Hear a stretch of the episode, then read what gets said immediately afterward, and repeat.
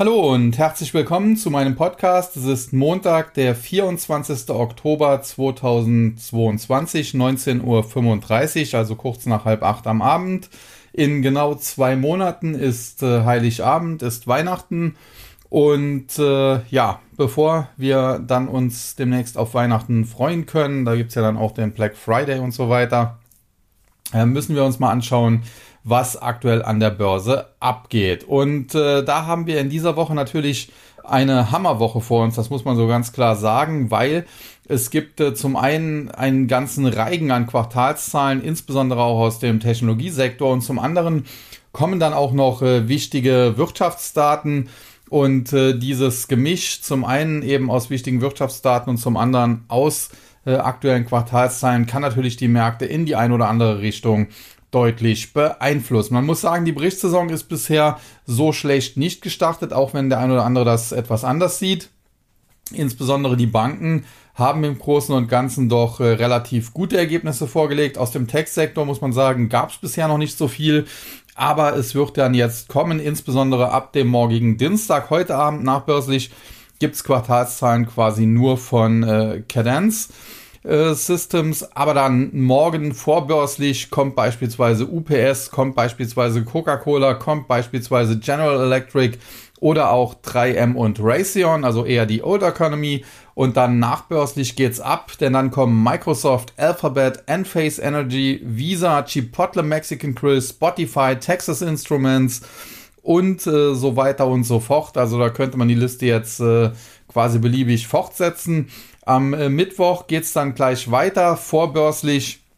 Auch hier wieder eher die Old Economy am Ruder mit äh, Kraft Heinz, mit Hilton Hotels, mit Hess, mit Thermo Fisher Scientific, mit General Dynamics, also auch wieder Rüstungsindustrie und dann nachbörslich Meta Platforms, die ehemalige Facebook, dann Ford Teladoc, äh, ServiceNow und so weiter und so fort, äh, KLA Tankor oder KLA heißen die jetzt nur noch und äh, Wolfspeed, die ehemalige Cree. Am äh, Donnerstag kommen dann auch äh, vorbörslich äh, teilweise Quartalszahlen von äh, Tech-Unternehmen, insbesondere hier zu nennen Shopify, aber beispielsweise auch der Uran-Produzent Cameco, der dort Quartalszahlen vorlegen wird, vorbörslich Altria, Mastercard, Southwest Airlines, Caterpillar, McDonalds und so weiter und so fort. Und äh, nachbörslich am Donnerstag geht's dann auch wieder ab, weil wir bekommen dann Quartalszahlen von Apple, von Amazon, von Intel, von Pinterest, äh, von T-Mobile, von Gilead Sciences. Und äh, am Freitag muss man dann sagen, endet die Woche auch da noch die ein oder anderen interessanten Quartalszahlen, in dem Fall natürlich vorbörslich, beispielsweise AppV oder auch äh, ExxonMobil, Jinko Solar auch sicherlich zu nennen und Charter Communications. Und äh, Sie sehen also, es ist eine vollgepackte Woche mit Quartalszahlen dazu, insbesondere am Donnerstag auch noch wichtige Wirtschaftsdaten. Und äh, je nachdem, wie auch äh, die Quartalszahlen im Tech-Sektor dann ausfallen werden, hat das eben durchaus gravierende Auswirkungen. Aber ich habe mich zuletzt bullig gegeben und habe diese Einschätzung jetzt auch nochmal gegenüber meinen Abonnenten des äh, TAG-Service bestätigt, Technologieaktien und Krypto-Trading. Und äh, an dieser Stelle sei auch mal ein bisschen Eigenwerbung ausnahmsweise erlaubt, denn der TAG wird nun fünf Jahre alt äh, am 8. November. Und deswegen haben wir da ein Geburtstagswebinar geplant. Äh, das wird abends um 19 Uhr starten bei Stock 3, Stock 3 geschrieben für diejenigen, die es lieber Deutsch mögen. Und äh, wer möchte, der kann da sicherlich auch gerne teilnehmen. Wir werden dort über Kryptos sicherlich sprechen. Wir werden dort aber auch über Technologieaktien sprechen und wie es dort weitergeht.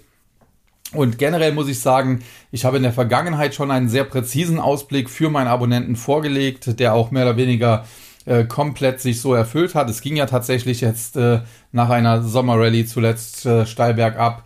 Und ich habe einen äh, ja, erneuerten oder erweiterten Ausblick, einen, einen neuen Fahrplan jetzt vorgelegt, der dann bis Mitte nächsten Jahres, Mai, Juni hinein äh, geht. Und äh, so können sich dann auch die Abonnenten des Tax-Service darauf einstellen, was sie an den Markten, Märkten erwarten können. Und äh, ich kann es vielleicht so ein bisschen vorwegnehmen. Kurzfristig bin ich durchaus bullig, wobei ich auch noch mal einen Rücksetzer sehe im November, ehe dann tatsächlich die Jahresendrallye wahrscheinlich starten kann. Aber generell glaube ich, dass diese Jahresendrallye zwar in den Januar hinein noch tragen kann, so vielleicht sogar bis Mitte, Ende Januar, aber dann wird es noch einmal richtig auf die Mütze geben, ganz einfach, weil die US-Notenbank die Zinsen massiv erhöht hat, weil sie auch massiv Liquidität aus den Märkten nach wie vor absaugt über quantitativ Tightening und äh, das wird natürlich dann auch die Kurse belasten. Hinzu kommt, dass natürlich die Zinserhöhungen auch die Wirtschaft generell belasten, dass dann das Wachstum der Unternehmen, insbesondere das Gewinnwachstum der Unternehmen, natürlich nicht so stark ausfallen dürfte. Und auch das dürfte nochmal für negative Überraschungen bei der ein oder anderen Aktie sorgen. Da dürfte es noch die ein oder andere Gewinnwarnung geben, gerade auch im Tech-Sektor. Und äh, ja, von daher bin ich kurzfristig zwar etwas optimistisch. Also der Fahrplan sieht wie folgt aus. Kurzfristig in den nächsten ein, zwei Wochen eher hoch, dann nochmal ein Rücksetzer, anschließend aber dann die Jahresendrally aber dann spätestens so im Laufe des Januar, allerspätestens dann Anfang Februar, sollte es nochmal richtig nach unten gehen an den US-Aktienmärkten und äh, ja, dann müssen wir sehen, wo das Tief am Ende liegen wird. Ich könnte mir vorstellen, dass wir das so etwa Mitte des Jahres im Mai, Juni erst sehen werden und dass erst dann der Bär vertrieben werden kann. Ja, kommen wir damit äh, zum heutigen Marktgeschehen und da muss man sagen, das ist auch ein extrem volatiler Markt. Erneut mal wieder der DAX heute mit einem schönen Plus, teilweise fast 2% nach oben gelaufen. Jetzt aktuell sind es immer noch äh, rund 200 Punkte oder 1,6% auf Schlusskursbasis 12.931,45. Wir nähern uns damit wieder der 13.000 Punkte Marke. Angetrieben wurde das Ganze in erster Linie von den ehemaligen Versorgern, die sich jetzt so ein bisschen äh, untereinander aufgeteilt haben. E.ON als Netzbetreiber, RWE als Stromproduzent und RWE generell eine sehr starke Aktie in den letzten Wochen und Monaten heute mit einem Plus von über 4% auf 38,38 Euro. E.ON aber springt auch etwas an, ist ja auch ein äh, schöner Dividendenzahler, heute ein Plus von 3,3% knapp auf 8,17 Euro und dazu gesellt sich dann die Aktie von Siemens, die jetzt nicht unbedingt zu meinen Top-Favoriten gehörte und gehört und äh, die heute auch knapp 3% auf knapp unter 110 Euro zulegen konnte. Auf der Verliererseite im DAX hingegen die Aktien von Covestro, von Porsche Automobil Holding und von äh, Zalando. Da muss man sagen, Covestro zuletzt mit einer schönen Erholungsrallye. Das Ganze hat auch durchaus Sinn ergeben, weil die Aktie zuvor zu stark nach unten geprügelt wurde und es ja jetzt so eine Gegenbewegung gab. Heute nehmen aber ein paar Anleger da auch mal wieder Gewinne mit. Nach äh, ja, fast 20 Prozent innerhalb sehr kurzer Zeit. Und äh, das führt dann eben zu leichten Kursrückgängen. Man muss aber tatsächlich sagen, von sehr, sehr leichten Kursrückgängen. Dann Porsche Automobil Holding, da muss man sagen, die Aktie von äh, Dr. Ingenieur Ferdinand Porsche, äh, die Vorzugsaktie, die ja kürzlich neu an die Börse gekommen sind, also die, die eigentliche Porsche, der Autobauer Porsche, die hat sich zuletzt sehr, sehr gut entwickelt. Nachdem sie ja zunächst einen guten Börsenstart gefeiert hat, äh, ist sie anschließend fast wieder auf den Emissionspreis zurückgefallen und jetzt ist sie dann aber Richtung 95 durchgestartet. Das sieht sehr gut aus. Die Aktie von Porsche Automobil Holding, die hatte im Vorfeld das Ganze ein bisschen gefeiert. Zum einen, weil vielleicht der eine oder andere nicht wusste, äh, dass das eine andere Porsche-Aktie ist. Zum anderen vielleicht aber auch trotzdem als Spekulation darauf äh, dass man doch vielleicht auch profitieren kann über die äh, Beteiligung. Äh, die Porsche Automobil Holding hält ja eine Beteiligung an Volkswagen, an VW und VW wiederum hält ja dann den Autobauer Porsche. Und äh, ja, zuletzt aber hat sich das dann deutlich äh, nach unten entwickelt, die Aktie der Porsche Automobil Holding deutlich unter Druck geraten. Heute verliert sie zwar nur ein halbes Prozent, aber zuvor hat sie die Kursgewinne, die sie in der Vergangenheit teilweise gesehen hat, im Zuge des eigentlichen Porsche-Börsengangs doch äh, ja wieder mehr oder weniger abgegeben. Und dann Zalando E-Commerce, äh, muss man sagen, generell zuletzt E-Commerce-Aktien natürlich regelrecht verkloppt worden. Und äh, da muss man sagen, mittlerweile gibt es da auch wohl das ein oder andere Schnäppchen. Man hat ja neulich schon äh, diese Übernahme da im Bereich der, des Online-Möbelhandels gesehen, Home24 die dort übernommen worden sind von XXXL Lutz. Und äh, ja, Zalando, ob die übernommen werden, das kann ich mir zwar nicht vorstellen, aber beispielsweise gibt es in dem Bereich ja auch About You, wo ja Otto bereits beteiligt ist und vielleicht äh, kommt ja der Otto-Konzern, also Otto finde ich gut, äh, auf die Idee, die Tochter, die man ja ohnehin schon äh, zu teilen hält, äh, dann ganz von der Börse zu nehmen, indem man sie wieder komplett äh, dann vielleicht kauft. Also das wäre durchaus so eine Möglichkeit. Das heißt, im E-Commerce-Sektor muss man sagen, gerade in Deutschland, da kann es die eine oder andere Gelegenheit durchaus geben in den nächsten Tagen und Wochen. Aber das ist zum Teil natürlich auch sehr, sehr spekulativ. Und gerade wenn man auf eine Übernahme spekuliert, äh, das kann natürlich am Ende auch schiefgehen. Dann kommt keine Übernahme und dann fällt so ein Kurs auch schnell wieder in sich zusammen. Dann der MDAX heute ebenfalls mit einem schönen Plus von immerhin 1,4% oder 323,82 Punkten, 23.241 83 und als der Index noch vor wenigen Monaten bei 30.000 und weit über 30.000 rumgetont ist, da konnte sich wahrscheinlich keiner vorstellen, dass ich am Ende recht behalten würde mit den Kurszielen auf der Unterseite. Man muss aber sagen, die haben wir mittlerweile im Großen und Ganzen allesamt äh, gesehen. Zuletzt der Bruch der Marke von etwa 24.500 ja, hat nochmal ein Verkaufssignal in Richtung 20.000 generiert. Äh, da sind wir jetzt zuletzt auf dem Weg nach unten gewesen. Vielleicht gelingt eine Bodenbildung so im Bereich 21.500. Das wäre das höchste der Gefühle für die Bullen, muss man sagen. Äh, da hat man jetzt zweimal nach oben gedreht, aber wenn diese Marke durchbrochen werden äh, sollte, kann es auch sehr schnell Richtung 20.000 gehen und ich würde definitiv nicht darauf wetten, dass wir hier keine Kurse im Bereich von 20.000 oder unter 20.000 noch sehen. Gewinner und Verlierer auf der Verliererseite heute die Aktie von Langzess, dann von Delivery Hero und von Aurubis. Auch hier muss man sagen, Langzess natürlich Chemie äh, generell natürlich aufgrund dieses Energiethemas in Europa unter Druck geraten. Äh, zuletzt dann mit einer kleinen Kurserholung. Heute ja, gibt es dann wieder Gewinnmitnahmen. Delivery Hero, von denen halte ich bekanntlich nichts. Aus meiner Sicht eine Art Hedgefonds. Keine Ahnung, warum die Aktie zwischenzeitlich sich mal verdoppelt hat. Mittlerweile wieder auf dem Weg nach unten. Und auch Rubis, da muss man sagen, Kupferhersteller oder Kupferrecycler besser gesagt.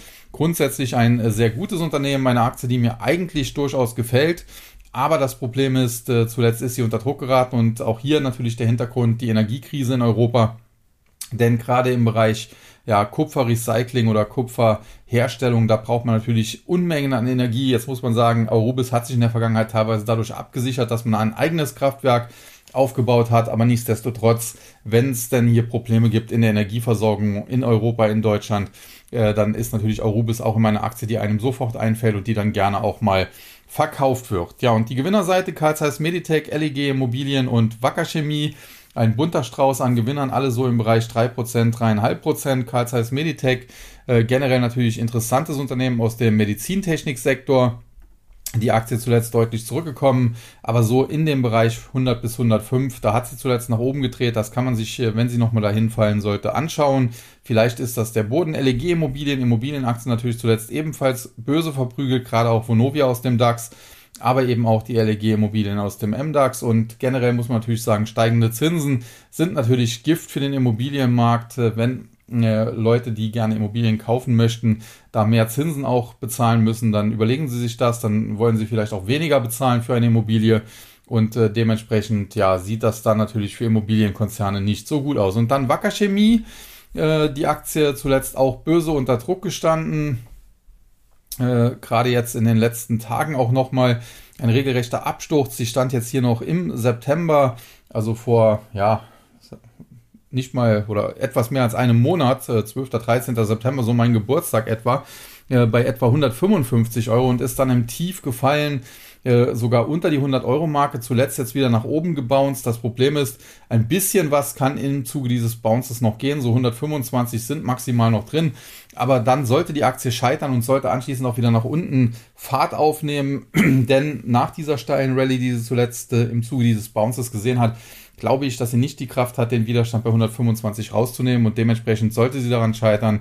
Ja, und dann äh, werden charttechnische Trader oder charttechnisch orientierte Trader sicherlich hier auf die Aktie tendenziell eher einprügeln, was da wieder zu Kursrückgängen führen dürfte. Dann der MDAX, äh, der SDAX, Entschuldigung, der äh, Small Cap Index. Auch heute äh, schöne Entwicklung hier, ein Plus von über 140 Punkten oder 1,3 Prozent, dennoch nach wie vor unter der Marke von 11.000, 10.000 944,26 vom charttechnischen Ansatz her ähnlich wie der MDAX. Zuletzt mit dem Bruch der Marke von 11.500 ein Verkaufssignal in Richtung so etwa 9.000 generiert. Im Tief äh, war man schon an der 10.000er Marke immerhin knapp dran. Ist jetzt zuletzt ein bisschen nach oben gebounced, aber prinzipiell kann hier noch keine Entwarnung gegeben werden. Und äh, solange äh, der Index nicht nachhaltig wieder bei 11.000 oder noch besser 11.500 steigt, solange besteht jederzeit die Gefahr, dass auch hier nochmal Drive nach unten reinkommt. Verlierer, Crop Energies, Morphosis, Patricia Immobilien. Äh, wir hatten gerade eben LEG Immobilien im MDAX noch auf der Gewinnerliste. Hier Patricia Immobilien auf der Verliererseite. Heute auch ein dickes Minus von knapp 10%, muss man sagen. Und äh, ja, generell Immobilienaktien natürlich nicht gut.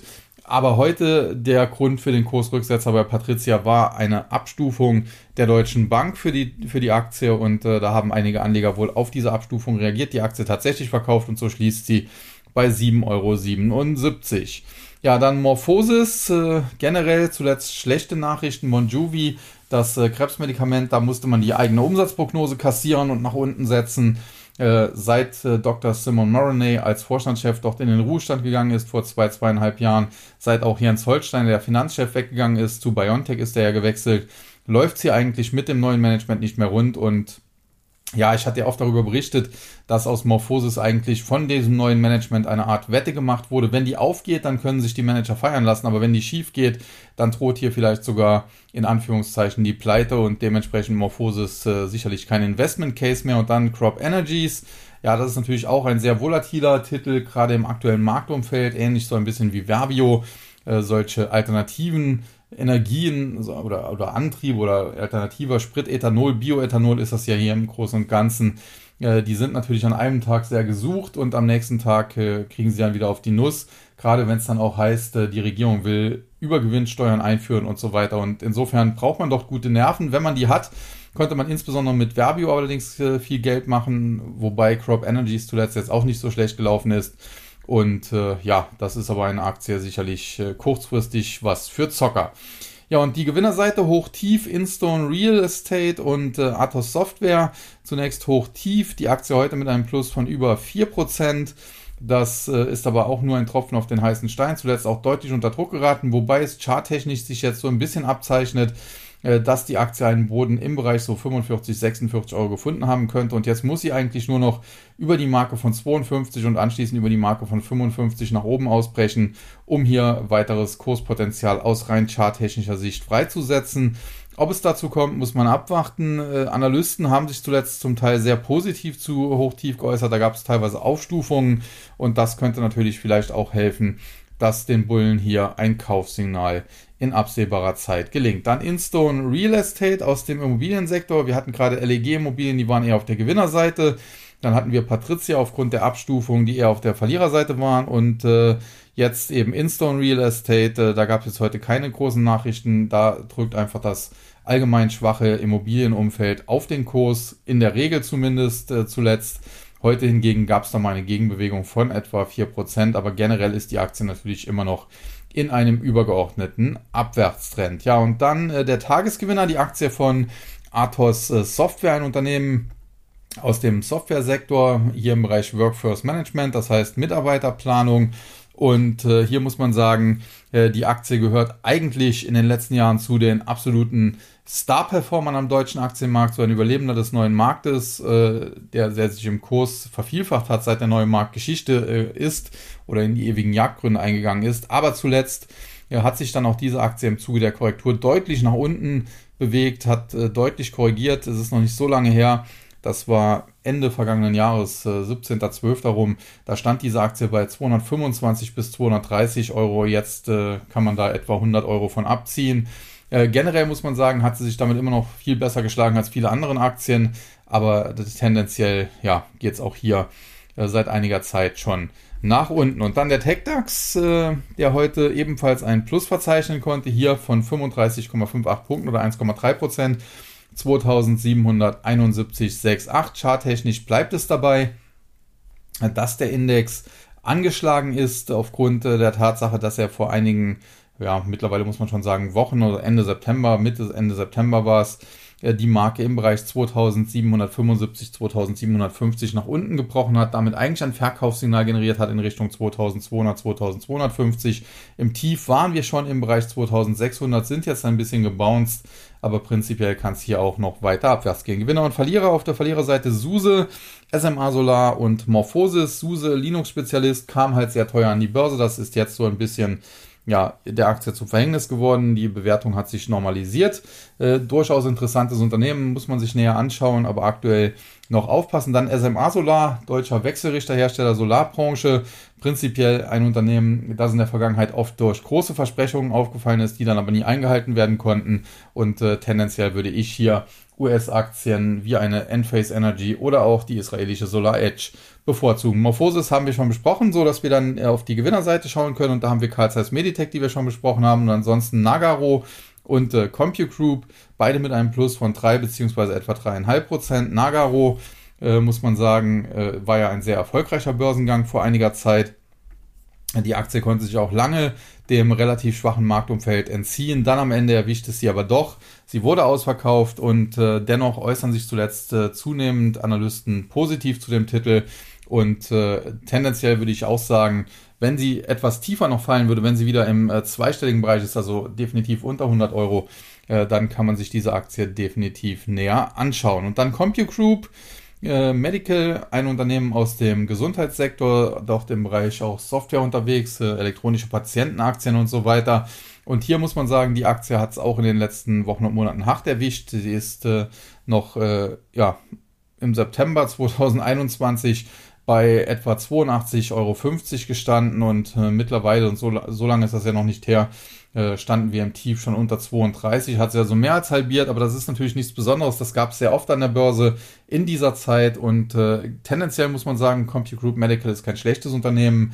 Ja, fundamental gerade auch nach diesem, in Anführungszeichen, Crash über diesen langen Zeitraum jetzt nicht mehr exorbitant überbewertet und äh, ja, jetzt muss man eigentlich nur noch abwarten, wo und wann die Aktie einen Boden findet und dann kann man sie sich mal auf die Watchlist packen und gegebenenfalls sogar antizyklisch kaufen. Ja, ansonsten äh, der Blick auf den US-Markt und da haben wir den Dow Jones heute sehr, sehr dick im Plus. Äh, aktuell knapp 330 Punkte, 31.415, ein Plus von knapp 1,1 Prozent. Auf der Gewinnerseite haben wir die Aktien von Honeywell International, von Home Depot und von Amgen. Und da muss man sagen, insbesondere Amgen, der Biotech-Sektor heute sehr, sehr stark. In den USA auch eine Vertex Pharmaceuticals mit neuen Allzeithochs, aber selbst Aktien aus dem Sektor, die in den letzten ein, zwei, drei Jahren eher Rohrkrepierer waren, wie eine Gilead Sciences, sind heute deutlich auf der Gewinnerseite und das ist ein sehr, sehr positives Zeichen und ich bleibe dabei. Der Nasdaq Biotech Index äh, sieht noch mit am besten aus und äh, wenn man in der aktuellen Marktphase in Technologiewerte investieren möchte, dann insbesondere äh, die Biotechs mal anschauen, die US-Biotechs oder auch eine BB Biotech, ein Schweizer Unternehmen, das in US-Biotechs investiert. Denn ich glaube, äh, dass äh, dieser Sektor ja in der aktuellen äh, Situation mit diesen starken Zinserhöhungen, die die Wirtschaft ja ausbremsen sollen, so ziemlich der beste Sektor ist, in dem man investieren kann. Ganz einfach deshalb, weil Leute, die tatsächlich schwer krank sind, die können halt, auch wenn sie ihren Job verloren haben etc., nicht auf Medikamente verzichten, äh, sonst äh, ja, werden sie im Zweifel sterben. Und dann kommt noch hinzu, äh, dass ja oft gerade hier im Westen, ob das jetzt USA ist, mit Obamacare hat das ja dort auch deutlich verbessert oder auch in Deutschland oder wo auch immer, hier im Westen äh, sind die, die äh, Leute in der Regel ja krankenversichert und dementsprechend kein Wunder, dass der Biopharmasektor in den USA ja, tendenziell sich stabiler zeigt als andere. Und auf der Verliererseite die Aktien von Walgreens äh, Boot Alliance, Walt Disney und Nike. Da muss man sagen, alle drei Aktien zuletzt regelmäßig auf den Verliererlisten. Walgreens kriegt überhaupt keinen Fuß mehr auf dem Boden, seit die im Dow Jones sind. Nike, da hat sich eine massive Überbewertung ja, seinerzeit aufgebaut und inzwischen wieder abgebaut. Ja, und Walt Disney zuletzt so ein bisschen angefeuert von guten Quartalszahlen von Netflix, aber ja, kämpft jetzt auch mit der Marke von 100 Dollar. Ja, und damit äh, kann ich dann auch zu den äh, Technologiewerten übergehen an der Nasdaq.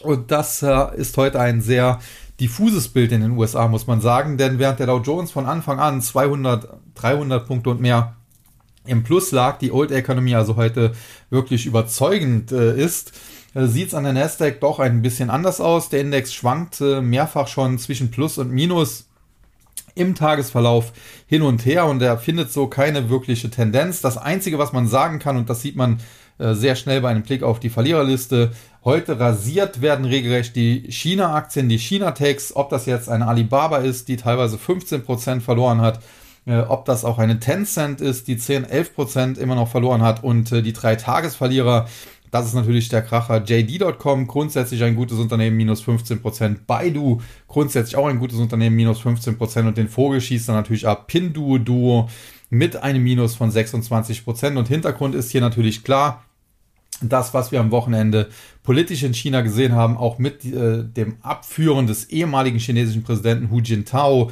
der so ein bisschen als Gegenspieler von Xi Jinping gilt. Und äh, ja, das hat sich doch so ein bisschen zugespitzt, dramatisch zugespitzt. Man hat jetzt tatsächlich Angst. Es gibt erste Leute, Experten, die schreiben, man muss bei China-Aktien aufpassen, die können auch wertlos werden und vergleichen das dann mit Russland und so weiter und so fort. Grundsätzlich kann man das alles natürlich nicht ganz wegdiskutieren. Der Hang Seng heute Nacht, äh, der Hongkonger Aktienindex, der aber Hongkong gehört ja mittlerweile auch wieder zu China, auch mit einem Minus von äh, 6%, regelrechter Kurssturz und äh, das äh, dürfte jetzt noch sehr, sehr spannend werden, wie das da weitergeht. Aktuell sieht es danach aus, als würde Xi Jinping äh, fest im Sattel sitzen und äh, ist ja jetzt zum Präsidenten auf Lebenszeit gewählt und sozusagen jetzt der, der große Diktator, der neue Mao. Auf der anderen Seite muss man aber auch sagen, äh, die Kommunisten hatten in den letzten Jahren der Bevölkerung das Versprechen gegeben, äh, ihr könnt euch politisch raushalten, wir Kommunisten regeln alles, aber dafür regeln wir es in eurem Sinne so, dass ihr immer reicher werdet. Und äh, wenn sie, man jetzt natürlich dagegen die marktwirtschaftlichen Kräfte, die man in den letzten Jahren, ja, man muss schon fast sagen, zwei, drei Jahrzehnten freigesetzt hat und die ja auch zu einem steigenden Wohlstand doch geführt haben, wenn man da jetzt äh, gegen vorgeht und wieder die ideologische Schiene fährt, wie das früher unter Mao Zedong vielleicht war, dann ist das natürlich kritisch für diese chinesischen Unternehmen und deren Aktien, aber vor allen Dingen muss man sagen, kann das auch irgendwann kritisch für die kommunistische Partei Chinas werden. Es ist durchaus nicht von der Hand zu weisen, dass es dort auch im gesamten Machtapparat äh, seit geraumer Zeit äh, rumort. Und äh, auch China äh, ist nicht davor gefeit, dass beispielsweise es doch zu einem Militärputsch oder ähnlichem kommen kann. Und dementsprechend äh, aktuell sicherlich kritische Situation. Äh, man muss aufpassen. Eigentlich würde man sagen, bei einem solchen Sell-off, wie wir heute bei den China-Tags sehen, muss man jetzt kaufen, denn das ist der bereinigende Final Sell-off, aber in der aktuellen Situation äh, fehlt da auch mir der Mut, äh, das äh, sofort zu tun. Ich beobachte das Ganze noch ein bisschen und kaufe lieber später 10% teurer, aber dann mit etwas weniger Risiko. Aber tatsächlich, wie gesagt, die chinesischen äh, Techs sind tendenziell günstig und äh, ja, wer mutig ist, äh, kann es versuchen. Ansonsten die Gewinnerseite Costco Wholesale, Old Dominion Freight Lines und Dollar Tree, das ist so der Bereich äh, Transportation und Einzelhandel der natürlich in den USA zuletzt zum Teil äh, gelitten hat. Heute gibt es hier zum Teil schöne Kursgewinne, so zwischen 3 und knapp 4 Prozent. Und äh, ja, das ist auf der einen Seite erfreulich, gerade weil diese Sektoren zuletzt ja unter Druck standen, insbesondere der Einzelhandel. Auf der anderen Seite muss man aber auch ganz klar sagen, es sind eben nicht äh, die Momentum Techs, äh, die jetzt hier die Rallye an der Nasdaq, die ja jetzt auch heute keine wirkliche Rallye ist, mit, mit knapp plus 50 Punkten oder nicht mal ganz einen halben Prozent, äh, anführen und äh, dementsprechend, äh, so schön das auch sein mag, äh, wenn das wieder nachhaltiger da nach oben gehen sollte, dann müssen natürlich andere Aktien doch die, Ready anführen, ob das jetzt Alphabet, Microsoft, Apple, vielleicht sogar auch wieder Tesla ist oder die zweite, dritte Reihe mit Zoom Video und Co. Aber Fakt ist, äh, Old Dominion Frightline dürfte keine nachhaltige Rallye an der Nasdaq anführen. Ja, und damit bin ich eigentlich soweit für heute durch. Wie äh, eingangs schon erwähnt, und das will ich zum Schluss vielleicht nochmal kurz erklären, bin ich kurzfristig einigermaßen optimistisch. Warum? Nun, äh, es gibt zwar noch äh, Probleme und deswegen kann es auch nochmal diesen Rücksetzer Anfang November geben. Wir haben am 2. November die Zinsentscheidung der Fed. Wir haben am 8. November, glaube ich, sind es die Midterm-Wahlen und am 13. oder 14. kommen die neuen Inflationsdaten. Also gerade die neue, äh, die erste September, die erste Novemberhälfte hat es hier in sich. Aber danach äh, geht es dann tatsächlich Richtung Weihnachten. Da kann dann langsam aber sicher auch die Nikolaus- oder Jahresendrallye oder Weihnachtsrallye oder wie auch immer man sie nennen möchte, starten. Die kann dann auch in den Januar hineintragen, weil kurzfristig vielleicht sogar Unterstützung kommt, sogar von der Notenbank. In dem Sinne, dass die ja mittlerweile diskutiert, im Dezember vielleicht weniger stark die Zinsen anzuheben, äh, was dann weniger Gegenwind und damit einen gewissen Rückenwind auch bedeutet. Es könnte also durchaus so eine Art äh, Rallye geben, wie wir das auch bei der Sommerrallye gesehen haben, wenn gleich nochmal 20 oder 22 Prozent, was es da gab, äh, des Guten zu viel wäre, aber vielleicht 10, 12 oder 15 Prozent sind immer mal drin bei den verrückten Amis.